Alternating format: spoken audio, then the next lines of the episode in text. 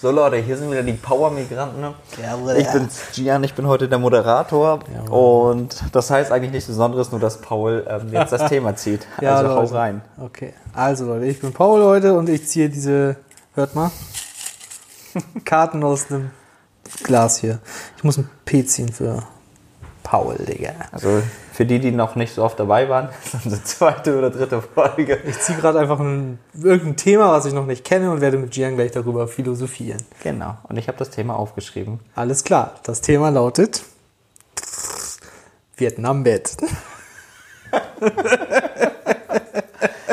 Vietnam-Bett. Also man muss sich das ja genauer angucken, da stecken ja zwei Worte gerade drin, Vietnam und Bett. Ja. Für die Hörer unter uns, Vietnam ist ein Land und Bett, da schläft in Schlaf, schläft, wie auch immer, Ausländer dürfen so reden, drin. Ähm, ja, mir fehlt direkt eine Story leider schon zu ein. Ja, hau raus. Ja, okay, also. Die hat einen Bruder. Der hat bei mir öf öfter geschlafen. Ähm, wie auch immer, der hat bei mir öfter geschlafen und wir hatten immer einen Kollegen bei uns. Ich will jetzt seinen Namen nicht nennen. Das ist privat. und äh, Gians Bruder und ich haben häufig in einem Bett geschlafen. So, weil wir waren jugendlich zu der Zeit, keine Ahnung, 13, 14 oder so, glaube ich. Oder noch, noch jünger, 11, 12. Und der Kollege, der musste immer extra aus Dings kommen. Nicht direkt aus Hamburg angefahren. Aus Pinneberg. und das Ding ist, wir haben ihn ein bisschen, das ist echt gemein im Nachhinein, das könnte auch ein Thema werden der Sendung tatsächlich. Äh, Wir, wir haben ihn ein bisschen böse behandelt. Ein Vietnam-Bett war, um das erstmal zu erklären, er musste drauf schlafen, wir beide waren im Bett, er musste drauf schlafen. Das war einfach so eine Art, so eine Garnitur für so Liegestühle draußen. Ja, diese, diese dünnen Kisten. Diese ganz dünnen Kissen, die überhaupt nichts abfedern. Und er musste auf dem Boden schlafen und hatte, glaube ich, noch so eine komische, so eine Bambusmatte darunter oder so und so eine komische Decke. Das war nicht mal eine richtige Decke, sondern so eine Katzendecke, die habe ich, glaube ich, hier noch irgendwo liegen. Ja. Und darauf musste er nächtigen. Egal, ob das Winter war oder Sommer war, er musste darauf schlafen und es war übertrieben unbequem. Dazu gibt es noch ein paar mehr Stories zum Vietnam-Bett. Ich weiß nicht, ob sie hierher gehören, aber das ist jetzt mal ein Vietnam-Bett. So, also es geht viel tatsächlich um Unfairness unter Jugendlichen bei dem Thema. Für mich zumindest. Und, aber auch ein Mordspaß tatsächlich, weil es da noch mehr Stories zu gibt. Aber was haben denn, was haben denn Leute, was macht den Leuten Spaß, wenn sie so, also wenn sie zu jemandem gezielt, ja, ich, ne, böse sein ist vielleicht manchmal zu viel, aber auch doch ein bisschen leiden lassen können. Ich muss sagen, das ist ein bisschen das Thema, was, das stimmt schon und da kann ich mich nicht rausnehmen, so als Jugendlicher. Jugendliche sind echt Arschlöcher. Das, Ja. kann, ich, das kann ich über mich selber übertrieben So, sagen. das war unsere Folge, das ist eigentlich alles gesagt, was Schwarze gesagt. Pädagogik. Das, das ist so, Jugendliche sind Arschlöcher. Ja, ja finde ich schon, weil ich finde, da in diesem Altersbereich spielst du teilweise Dinge aus, neben diesem klassischen, du willst deinen Eltern auf der Nase rumtanzen, tust du echt Dinge, die du nie wieder in deinem Leben tun wirst. Oh Gott, da habe ich auch was. Warum habe ich dieses Thema? Warum ist dieses, richtig das dunkle Thema unserer Ja, Vergangenheit? richtig, Ne? das dunkle Thema. Ähm, ich habe da, oh, ich habe da Sag mal was zu, wenn du willst. Ja, ich gucke mal, wie weit ich das erzählen möchte. Ja, ja. Mm, Lass es mich so sagen, ich habe zu dem Zeitpunkt, als es in meiner Jugendzeit mal auch Dinge gemacht, Ja. Wo ich gemerkt habe, krass, also man hat einfach null Empathie für den anderen. Ne? Du Übertrieben. weil du siehst deine eigene Lust und du siehst, das beeindruckt die anderen vielleicht auch noch. Ja. Und ich habe dann auch mal Dinge gemacht, wo ich jemanden ganz, ganz ähm, emotional, ganz brutal verletzt habe. Und ja, das, das, dann war ich damit fertig und das hat mich in, den, in der Zeit gar nicht so berührt. Ja. Das Krasse jetzt war, also die Person, der ich das angetan habe, die mochte ich richtig gerne eigentlich. Okay. Das ist das Krasse. Ne? Das ist ja auch das Witzige eigentlich bei deiner Story, die du erzählst. Es ist ja ein Freund gewesen. Es ist ein gemeinsamer von uns Freund gewesen. Genau. Und das, was ich gemacht habe, war auch eine gemeinsame ja, Person, die Ja. ich kannte, die, ja, Freund-Person. Also eine gemeinsame Person, die ich damals einfach kannte und wo wir dann Dinge rausgefetzt haben. Und die Person hat es am meisten verletzt, dass gerade ich dann mitgemacht Weil ihr habe. so nah wart. Quasi. Ja, und ja. ich habe einfach gemerkt, dass, dass ich einfach diese auf einmal eine ganz andere Distanz zu der Person hatte, als ich Mhm. das gemacht habe. Und es hat mir, also ich war da bestimmt 13, 14 und das Ende vom Lied ist, dass ich, nachdem ich dann allgemein so psychologische Bücher gelesen habe, Lebenshilfe, pädagogische Mhm. Wann ging Bücher, das bei dir so los? Nur so mit nebenbei. 20, ne? Mit 20, 20. ja. Jetzt erzähle ich auch noch gleich was zu. Äh, ist ein ganz witziger, ein ganz, ganz lustiger Anfang gewesen, warum ich die Bücher ähm, überhaupt angefangen habe zu lesen. Aber das, darauf, darauf wirst du gleich nochmal mich erinnern. Ja. Auf jeden Fall, nachdem ich all diese Sachen gelesen habe und auch noch ein ganz tolles Buch, ich glaube, das heißt, ähm, Erkennst du mich? Oder, nee, ich weiß gar nicht, wie das heißt. Vom Ende der Einsamkeit, das ist so ein Das ist ein Roman, oder? ja, ja, vom Ende der Einsamkeit, es ist ein Berliner Autor, der auch irgendwie Anfang 30 ist. Naja, ich habe gesehen, was Dinge machen können, die du in deiner Kindheit gemacht hast und wie die dich als Erwachsener prägen können. Und das habe ich, das, das Konzept habe ich verstanden. Und die emotionale, die emotionale äh, Wunde, die ich da hinterlassen habe bei der Person, hätte vielleicht auch noch weiter, weitere Spuren hinterlassen können. Und ich weiß, dass ich dann vor fünf Jahren nochmal versucht habe, die Daten dieser Person ausfindig zu machen Ja. und einen ähm, vier-, fünfseitigen handgeschriebenen Entschuldigungsbrief verfasst hatte. Das ist sehr persönlich. Ja, weil ich, ich habe auch geschrieben, dass ich keine Antwort möchte und ich glaube, dieser Brief ist auch angekommen. Und ich meinte auch, ich möchte keine Antwort haben. Also du musst mir keine Antwort geben, weil es nur, weil du mir nichts schuldig bist, sondern ich bin ihr noch was schuldig. Ja. Und ich weiß, aber ich, ich weiß auch das, was ich gemacht habe. Es gibt so Dinge, die kannst du nie wieder gut machen. Und ich wusste, das war bei mir etwas, ich kann das nicht wieder gut machen. Ich wollte aber nur zeigen, hey, weißt du was, ich habe erkannt, ich habe richtig Kacke gebaut. Und ich habe einfach nur gehofft, dass, ähm, dass sie vielleicht dadurch ein bisschen besser abends schlafen kann, wenn sie merkt, ey krass, das, was mir, wir mir, Krass. was, sorry, das, was mir vor 15 Jahren damals geschehen ist, die, äh, der Täter, in dem Fall ich, hat erkannt, das war falsch. Weil ich finde es, glaube ich, ganz gefährlich, wenn jemand was Böses geschieht und die ganze Welt so tut, als es wird nicht anerkannt. Und ich wollte einfach anerkennen, ich habe damals einen Fehler gemacht und du als Mensch hast keinen Fehler gemacht und du warst einfach Hammer. nur ein Opfer eines behinderten zwölfjährigen Spastis oder 13-jährigen Spastis, der einfach meinte, er wäre jetzt cool. Ja. So, ich will dazu äh, auch keine Details, Namen nennen, weil ähm, ich die Person, äh, weil ich das immer noch sehr, sehr respektiere, aber ja, das ist auf jeden Krass. Fall meine Story, wie behindert, verwirrt und gemein einfach Jugendliche sein können. Jetzt formt sich das immer mehr für mich zu einem Thema tatsächlich, die Folge. Ja. Es ging ja beim Vietnambett los und irgendwie ging es so um so Jugendsünden und Ja. das Hirn des Jugendlichen ist so ein bisschen, da steht Baustelle dran. Ja. Ähm, aber irgendwie formt es sich für mich, ich habe es gedacht und du hast es gerade gesagt, das war für mich so ein bisschen auch Schuld. Also gerade Schuld und Verantwortung in dem Ja, auf jeden Zeitalter. Fall, auf jeden und was das für Folgen tatsächlich doch mit sich trägt. Bei meinem Beispiel ist es so, der Person geht es wirklich sehr, sehr, sehr, sehr schlecht und hat einen Status jetzt im Leben, den sie, glaube ich, nicht mehr wegkriegt. Das, das ist natürlich, ich bin eine Komponente, das ist aber auch ein Kack-Lebenslauf und so, ne? Ja, ja, Aber wo man merkt, man trägt da doch ganz schön viel zu bei. Und das glaubt man nicht. Manchmal ist es auch im Alltag so, ich springe gleich wieder in die Vergangenheit, aber im Alltag, bei mir merke ich das, dass ich manchmal Leuten Sätze sage und die, als gerade in meinem Patienten-Therapeuten-Geflecht, dass die ein halbes Jahr später kommen und die sagen, sie haben doch gesagt das. Und das beschäftigt mich immer noch. Oh Ob das jetzt positiv oder negativ ist, sei mal dahingestellt. Aber man schickt Leute los. Man schickt Leute richtig auf eine Reise, manchmal mit Taten, mit Sätzen, mit Äußerungen. Mhm. Und das ist man sich gar nicht so klar. Das ist echt krass, ne? Die, Ja. Also so echt die, die Macht der Worte. Hammer. Das ist einfach richtig Hammer, wie viele, wie viele Beleidigungen man einem, also was dich alles verletzt haben kann, tief in dir drin, woran du auch gar nicht mehr denkst. Mhm. Ja. Wo auch die Tiefenpsychologie ja, glaube ich, hingeht, ne? Ja, Dass die. Sachen hochholt, wo du sagst, oh krass, das ist dir da und damals geschehen, dieses Gespräch ist damals als Kind geschehen und darauf baut ja dann am Ende dein ganzes Leben auf. Ja. Das ist ja dein Fundament. Und, welch, und ähm, das, das kann Leute echt jahrelang beschäftigen. Ja, Mann. Fragen, auf die du keine Antwort hast. Taten, wo du denkst, wie kann das angehen? Wo du und ja, ganz, ganz, ganz krasses, krasses Thema eigentlich. Ganz, ganz krasses Thema. Finde ich auch. Weil, wir, ich, weil es eigentlich nur zeigt, dass wir. Es ist, also ich will jetzt nicht sagen, dass es, die Gesellschaft hat irgendwie Schuld dran. Ich glaube, dass, es gibt Dinge, die passieren einfach und da Mhm. kann man nicht von Gut und Böse sprechen. Das ist irgendwie in der menschlichen Natur, dass man auch Kacke baut. Ich glaube, das ist, und dann will ich auch nicht die Menschen verurteilen. Ich glaube, das, das gehört irgendwie, ähm, irgendwie dazu. Nichtsdestotrotz bleibt aber übrig, dass du echt Menschen mit Worten so krass verletzen kannst, dass sie ein Leben lang geschädigt sind. aber wirklich geschädigt sind. Das ist dann nicht richtig ein Schaden. Ich weiß nicht, wie das bei dir war, weil wir jetzt gerade so externalisieren, das heißt ein bisschen nach außen gucken, wie geht's denen. Die Frage ist, wie geht's uns so? Und ich weiß nicht, wie das bei dir war, aber in dem Beispiel bei mir, ich hatte ein unglaubliches Schuld. äh, Wann? Gefühl. Wann? Als, pff, als, das war ja so in der Jugendzeit, als das alles passiert ist, vielleicht so bis, bis ich 16 war. So Mhm. ist das so jahrelang gegangen, dass irgendwie immer wurde er gedemütigt, wurde er irgendwie ausgelacht oder so. Und wir waren ja trotzdem irgendwie befreundet alle miteinander. Und ich habe das so gemerkt in den, in den älteren Jahren. Älter bedeutet für mich so 23, 24 plus, wo ich merke, so in meinen Mitzwanzigern, Kacke, Alter. Ich habe echt Mist gebaut. Und neben diesem faktischen, ich habe Mist gebaut, ich habe echt ein Schuldgefühl. Damit laufe ich rum.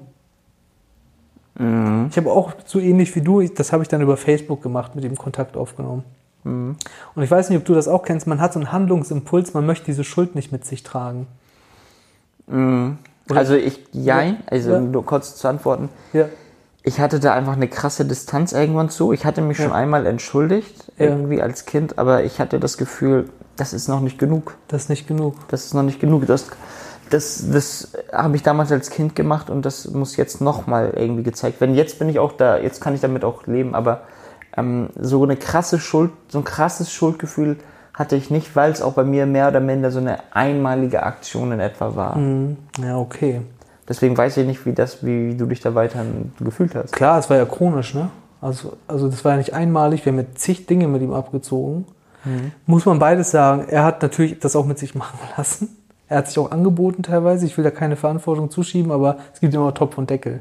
Ja, das, das finde ich aber auch. Weißt du, weil sonst könnte man ja sagen, so, es gibt nur die Täter und die Opfer sind immer handlungsunfähig und signalisieren nie, dass sie äh, schwach sind, dass sie, keine Ahnung, auch vielleicht eine Interaktion wollen. Das hast du aber ganz häufig. Gerade wenn du bei mir im therapeutischen Kontext guckst, da erkenne ich das ganz viel wieder. Es gibt zwar immer der, der schlägt, aber es gibt auch die Person, die bleibt und sich schlagen lässt.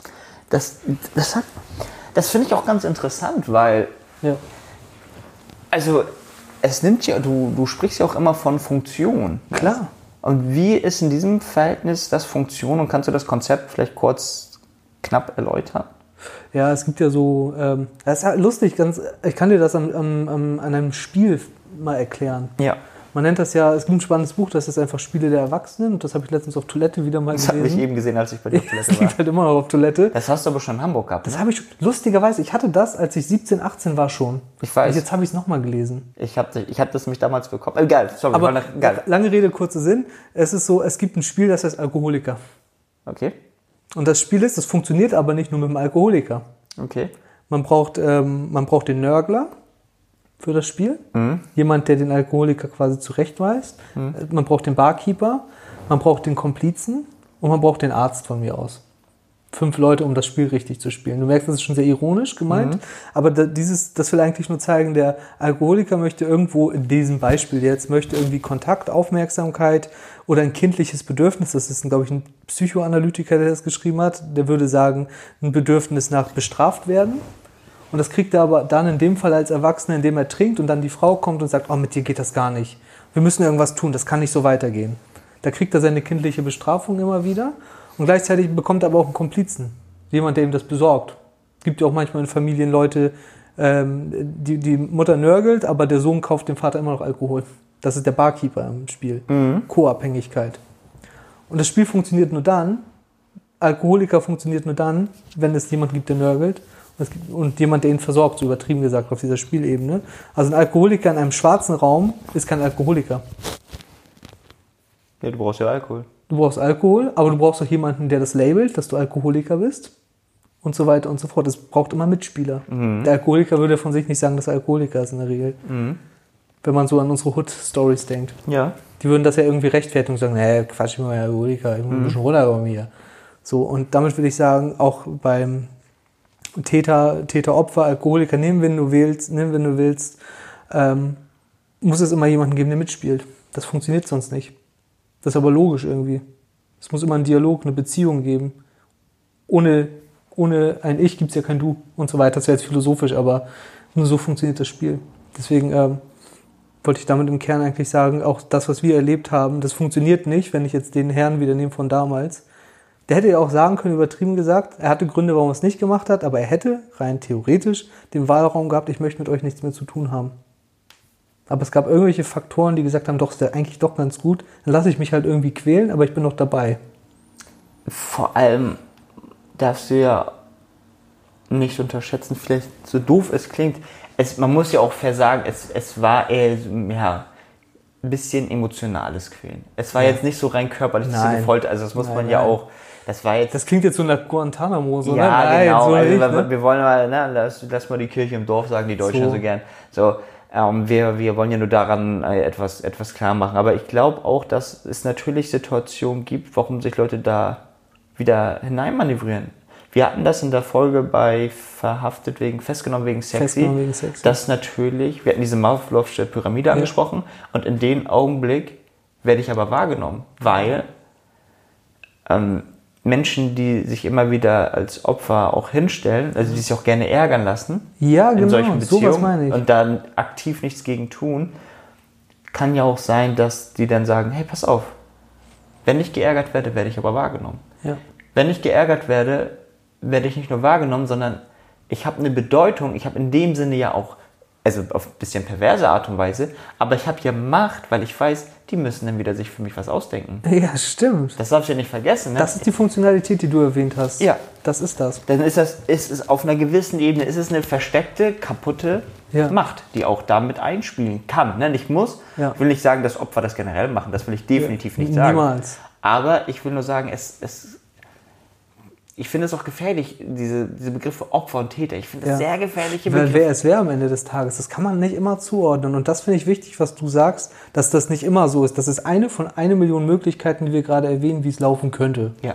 So, und das ist ganz wichtig. Und dass ein Täter, wenn wir wieder nach Täter-Opfer klassisch denken, dass der auch vollkommen beknackt und doof ist, was er damit macht. Ja, das ist natürlich. selbstverständlich, das erwähnen wir gerade nur nicht so explizit. Das ist auch behindert. Aber die andere Seite ist, die anderen 50 Prozent, Ja.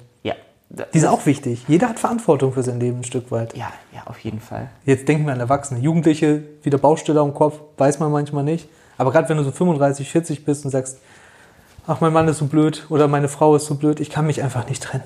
Es ist einfach unmöglich. Ich mache jetzt richtig plakativ doof. Auch da hast du Verantwortung zu sagen, nee, es ist zwar kacke, aber ich kann ja auch raus. Ja, ja, ja, ja, ja. ja. So. Klar, bei Jugendlichen muss man immer gucken, wenn man so an Jugendsünden denkt, da sind ja ganz andere Faktoren. Da willst du diese Maslow-Pyramide haben, dazugehören, klar. Ja. Aber das verschiebt sich auch mit dem Alter. Die Peers, also die Gleichaltrigen, sind ja mit der stärkste Einfluss in der Zeit. Eltern Ja. und so weg. Kannst aber, du komplett knicken. Ne? aber das verschiebt sich auch wieder im Erwachsenenalter. ich habe auch gehört, dass es so bis 17, 18 ist und dann pendelt sich das Und wieder das ein. pendelt sich ein. Wie viele Leute habe ich gesehen, die, die echt dramatisch waren mit 16, 17, 18? Wir dürfen ja nicht vergessen, Hormone, Pubertät. Verrückt. Wer, also wer da einfach sagt, naja, das hat, oh doch, der hat das einfach nicht erlebt, wie jemand in dieser Phase ist. Aber das pendelt sich auch, finde ich, schon krass ein. Auch Ja. so gemein, gerade dieses Gemeinsein Ja. hört ja mit 18, 19 auf. Ich frage mich auch, woher das kommt. Was denn das Einpendeln? Nee, warum in dieser Schulzeit so krass dieses Mobbing-Ding so ist und warum ich sage, ja, lass doch jeden. Warum ist das im Studium so? Jeder durfte doch sein, wie er wollte. Guck, Ja. Wir haben doch das im Studium doch super erlebt. Da wurde keiner gequält, großartig Ja, so. So. In der Regel war, ey, guck, dann ist er alternativ. Man hat vielleicht so gesagt, oh Gott, guck, wie der aussieht. Was für ein aber, Hippie oder so. Ja, aber das hat uns nicht mehr interessiert. ja. ja. Also ich weiß nicht, ob das daran liegt, weil wir einfach jetzt Wichtigeres zu tun hatten, ob sich Vielleicht. ob wir jetzt auch merken, ey, also ich bin zum Beispiel dahingehend tolerant, weil ich sage, ich will ja auch sein, wie ich will. Und Ja. wenn der auch ist, wie er ist, cool, der wird seine Gründe haben und ich will ja auch, ich werde meine Gründe haben, warum ich bin, wie ich bin.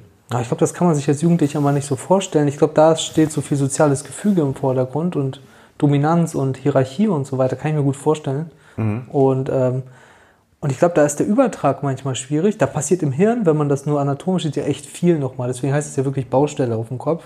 Weil da gibt es ja nochmal eine richtige Organisation und da kann auch einfach Impuls mal durchbrechen. Kennst du Jugendliche, die dann so richtig Kacke bauen? So, Ja. so richtig, ja, lass mal Schwimmbad einbrechen. Okay, das ist ja noch so irgendwie noch normal. Aber Aber so richtig. andere Sachen, so richtig, lass mal eine Frau vom Rollstuhl schubsen. Das macht ja gar keinen Sinn mehr. Da ist ja eine Moralfrage schon. Das ist ja, ich glaube, das ist einfach out of order in dem Moment. So, und da ist viel wichtiger dazu zugehören. So habe ich das zumindest mal für mich theoretisch verstanden, praktisch gesehen. Ja. Ähm, Ich hatte solche Gespräche auch in der Hot, ja. ja, Also ich weiß noch, dass ich einmal dieses Gespräch hatte mit jemandem, wieder keinen Namen erwähnt.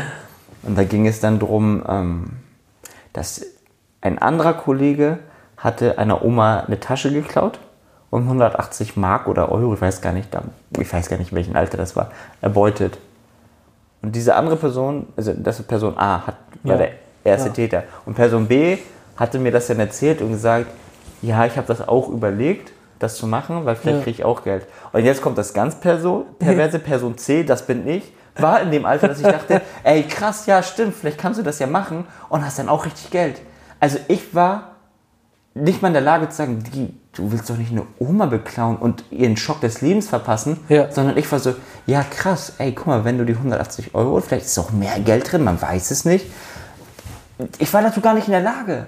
Ich weiß gar nicht, ob ich noch gar nicht diese Erfahrung hatte, Menschen leiden zu sehen oder so, weißt du? Ja. Und das haben wir, da habe ich zum Beispiel gemerkt, da fehlte mir was aus dieser, diese Werte, die ja gerade in der türkischen Kultur richtig krass sind, Älteren gegenüber. Ne? Ja, Älteren gegenüber ja, ist ja. richtig, richtig heilig bei uns. Aber daran habe ich alles gar nicht gedacht, obwohl ich ja vorher ganz, ganz viel so, oh, älteren Respekt, älteren Respekt. Ja. Aber in der Situation war dieses wie ausgeschaltet. Ich habe ja nicht mehr verhandelt. Ja. Hm, eigentlich ist das ein älterer, darf ich nicht abziehen, weil meine türkische Kultur verbietet es mir. Ja. Oder beziehungsweise ich habe das dieser Person nicht gesagt, ey, mach es nicht, ältere darfst du nicht abziehen, sondern für mich war das so, das kam gar nicht auf die Idee. Ich beklaue hier gerade einen älteren Menschen. Lass mal von Klauen ganz weggehen. Sondern da war einfach nur, hey cool, wenn ich das mache, dann bin ich der Typ, der auch eine Jacke, Taschendieb. Krass, ne? Und da ist wieder diese Zugehörigkeit und der Kontext sogar. Das ist jetzt vielleicht was Neues, was wir einführen, die Umgebung. Dein Hirn hat zwar, weiß das mit diesem, mit Älteren gegenüber respektvoll sein, aber du lebst gerade nicht in einem Kontext, wo das ausgelebt wird unmittelbar. Ja. Glaube ich zumindest. Und das ist einfach nicht so präsent. Das ist so ein bisschen wie, wenn du Hunger hast, ist übertrieben präsent, überall siehst du Essensläden. Die Wahrnehmung ist darauf getrimmt, auf dieses Bedürfnis. Und wenn du als Jugendlicher das Bedürfnis hast, dazuzugehören, kommt eher die Idee, stimmt, ich könnte ja noch mehr Geld rausholen. Das ist krass, ne? Das ist richtig crazy. Und aber trotzdem verstehe ich das nicht. Ich meine, du warst nicht im Knast, ich war nicht im Knast. Ich habe ein Praktikum im Knast gemacht, okay? Lustige Story. Ich war im äh, Praktikum im Knast und dann haben wir Hausbesuch gemacht. Und nicht nur Hausbesuch, sondern die Insassen. Zwei davon kannte ich. Nicht so gut, aber so vom Sehen. Das ist krass, ne? Wo ich dann denke, und die haben den Enkeltrick gemacht. Enkeltrick, also so, den gibt es ja in verschiedenen Variationen. Ach so, ich bin dein Enkel. Die klingeln an der Tür und hauen wirklich einer alten Frau einen Schraubstoch über den Kopf. Und das haben die mehrfach einfach gemacht. Und dann siehst du die wieder im, im Gefängnis und du schämst dich. Ich habe mich geschämt, weil ich dachte, scheiße, ich identifiziere mich mit denen indirekt, weil die kommen aus der Gegend, wo wir herkommen. Jungs von uns damals? Ja, Kannte ich die auch? ja, auf jeden Fall. Krass. Also so äh, vom Sehen auf jeden Fall, glaube Ja. ich. So Kontakt glaube ich nicht. Und ich denke so, krass, und den sagst ich glaube, die haben einen auch nicht mehr so gecheckt. Die haben sich auch verändert, ich auch von der Optik vor allem. Und denkst so, Alter, das kann doch nicht sein. Wieso haben wir das nicht gemacht, weißt du? Das ist ein anderes Thema jetzt, aber krass, was der Kopf so macht für Dinge. Für Geld, für Ja, Zugehörigkeit. was, was du echt alles machst, um, um auch hinterher eine krasse Story zu erzählen. auch das, ja. Ja. Wie krass du doch eigentlich bist. Eigentlich sagst du nur, guck mal, wie heftig ich jetzt eine Grenze überschritten habe. ja. Und schon fällst du wieder auf. Und das ist auch ein gutes Thema, Jugend und Grenzen, ne? Wie wichtig das ist. Zu gucken, wie weit du gehen kannst, autonom. Ja, das finde ich schon, also sehr, sehr, was heißt bedenklich? Das ist ja halt eben schwierig. Du hast halt eben diese abnormale Energie, die so während der Pubertät, ne? Ja. dieses Durcheinander. es ist ja nicht mal kanalisiert, es ist ja nicht mal fest, es ist einfach so, der heftigste Cocktail der Welt ist die Pubertät, finde ich. Ja, Big Bang Theory im Kopf. Big Bang Theory im Kopf. Ja, ja genau. Ja, richtig so. Das ist original Big Bang im Kopf, im Ja. körperlich, im Hoden, überall. Im Hoden sagt Time. Und du bist richtig irritiert, du weißt nicht, was du machen sollst und bist, du vergisst Werte, Normen, du bist, dein Gehirn lernt ja erst gerade gefühlt nochmal zusammenzuwachsen, ey, ich muss mein Gehirn als Ganzes nutzen und nicht nur einen Teil, diesen wilden. Ja, es ist wirklich so, ne? Dieses, ich habe Hunger, oh, jetzt wächst ein Pickel. Das Aber ist, ist das nicht auch wichtig, um in dieser Phase Werte und Normen zu bilden? Oder hat das da nicht, spielt das da nicht so eine Rolle? ich glaube, das spielt dann, eigentlich zieht sich das dein ganzes Leben durch, Werte und Normen, so prinzipiell. Ähm, ich glaube, ich würde es gar nicht, also das ist wieder, um es auf den Punkt zu bringen, wie in dem Säuglingsalter, in diesem Kleinkindalter, wie auch in dem Jugendalter, ist es einfach ein sehr sensibler Bereich, wo du sehr beeinflussbar bist. Werte und Normen, wenn die da kommen, super. Du kannst aber auch Werte und Normen vermitteln, so hutmäßig. Dann hast du so ganz komische Werte und Normen, die irgendwie nicht zielführend sind auf dein Leben. Ist auch möglich. Wir denken hier bei Werte und Normen aber was ganz anderes, glaube ich. Also Selbstverwirklichung und sowas. Das muss da nicht unbedingt im Vordergrund stehen. Ich glaube, da ist eher die Beeinflussbarkeit im Vordergrund des Gehirns. So sehe ich das zumindest. Ja. Aber es ist auch ein bisschen witzig. Ne? Jetzt sitzen wir hier und dann sagst du, stell dir vor, du gehst jetzt in die Uni und sagst, ja, ein Kollege hat Story erzählt, er war Praktikum, wie bei, bei dir, BWL-Praktikum. Ja, war ganz cool, konnte ein bisschen Akten machen. Und dann sagst du, ja, ein Kollege von mir war im Knast und er hat alte Homies getroffen. Ja, das ist. Dann sagt die, das glauben die dir doch nicht, so ich, weißt ich du? sag dir, ich, das hab, fand ich damals schon witzig. Also das ist witzig, dieses tragische witzig. Ja. Als die, die erste Zeit, als ich dann äh, wieder nach Hause gefahren bin. Ja. Ey, was. Äh, Nein, ich muss sagen, ich habe dann erst gemerkt, auf was für einer kaputten Welt wir aufgewachsen sind. Ja. Ich, es gab Stories von, also, ja gut, die eine Story, nee, die will ich gar nicht. Auf jeden Fall von, ähm, äh, ja, also ich will da gar nicht zu sehr krass drauf eingehen, sondern einfach vom Mord. So ganz simpel vom Mord gab es Stories, Ja. dass ich zurückgegangen bin. Dann gab es Stories von, ja, da wurde jemand angezündet. Erinnere mich, ne? Ja, erinnerst du dich noch? Ja. Und dann denke ich, und dann ist mir erst bewusst geworden, ey krass, ich komme wieder aus meinem Semesterferien. Nee, vom Wochenende, Quatsch. Nicht mal Nicht Semesterferien. mal Semester, das war nicht mal drei Monate, das war so, ich bin Wochenende zurück und auf einmal fähig, Digga, da ist jemand, wurde jemand ermordet. dann komme ich zurück, da ist, ähm, jemand wurde angezündet und ich denke, Digga, wo bin ich? Und dann habe ich, da habe ich erst angefangen zu merken, krass, in was für einer Gegend ich groß geworden bin. Das war ja früher normal.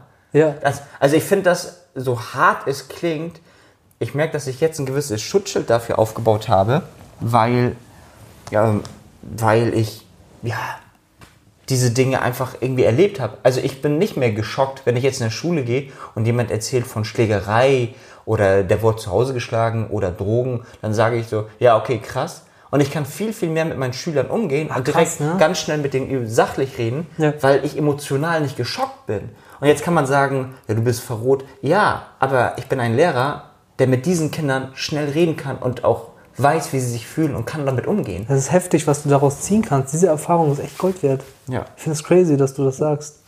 Also, Schockt nicht mehr. Schockt mich mehr, würde Kasa sagen. Casa, sechs Monate Isolation, schockt nicht mehr. Ja, es, also es ist, es ist schon krass und letztendlich ist das ein echt ein krasser Cocktail, das, was wir damals mit uns in dem Alter erlebt haben. Ja.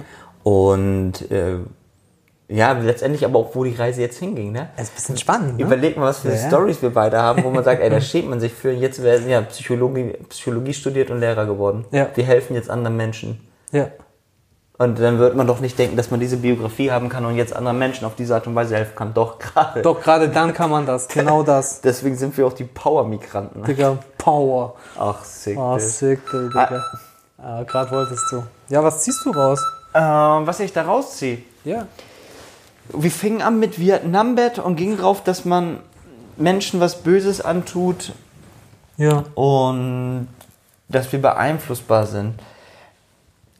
Ich glaube, was ich jetzt für mich als Satz, letzten Satz irgendwie so festhalten möchte, ist, es geht ums Annehmen. Ich glaube, wir können jetzt heute sagen, also ich kann mich annehmen und sagen, ey, ich habe so viel Kacke gebaut und es gibt definitiv Leute, die haben Schlimmeres gebaut. Ich will das nicht verteufeln. Es gibt auch schlimmere Gegenden als unsere, alles cool. Ja. Aber ich habe definitiv nicht die Musterbiografie, ich habe definitiv nicht das Musterverhalten Ja. und habe letztendlich so meinen Weg durch diesen, ja, bin diesen Weg gegangen und ich will, bin jetzt Lehrer. Weißt du, ich bin Ja. jetzt Lehrer und kann aber gleichzeitig sagen, ey, ich werde niemals das, was mir geschehen ist oder was ich gemacht habe, verleugnen. Ich bin ganz Ja. im Gegenteil, ich gehe offensiv damit Ja. um. Ich gehe offensiv bei meinen Schülern um, bei meinen Kollegen und bei meinen Mitmenschen. Und deswegen gibt es mich nur als Gesamtpaket. Der, der ich früher war, ist immer noch ein Teil von mir heute. Absolut. Und ich finde das toll, dass ich den Menschen jetzt vermitteln kann, ey, ihr werdet immer als Gesamtes angenommen oder könnt so angenommen werden, egal was ihr vorgemacht habt, egal wie böse ihr auch vor wart. Und Mhm. das ist so mein Konzept, das ich lebe und auch ähm, anderen weitergeben möchte. Und Geil, Mann. Wie ist bei dir? Ich glaube, also was bei mir nochmal sehr wichtig war, war das Thema Verantwortung und, und Schuld. Bei mir persönlich sehr. Ähm, und ich finde das total okay, äh, sich, also Schuld an sich ist eine Emotion, die mochte ich an sich nicht so gerne, wenn jemand gesagt hat, das hast du falsch gemacht oder so. Äh, inzwischen sehe ich das nicht so, weil du es eigentlich schon vorweggenommen hast, was ich oder ich ergänzen wollen würde. Das ist einfach auch ein Teil von mir und ich glaube, ich werde mich immer irgendwo in Lebensbereichen schuldig fühlen, was gar nicht schlimm ist. Es ist keine Emotion, die irgendwie verwerflich ist und ich finde Fehler eigentlich, wenn man das als Fehler sehen möchte, die man begangen hat in der Jugend, eigentlich Gold wird für das, was wir heute tun. Und ich glaube, aus diesen Fehlern, wenn man sie ja wieder anders buchstabiert, hat mal ein Kind gesagt, Fehler anders buchstabiert, äh, ergibt Helfer. Und ich glaube, die Helfer tun uns tatsächlich ganz gut ähm, im Dasein, wie wir heute sind.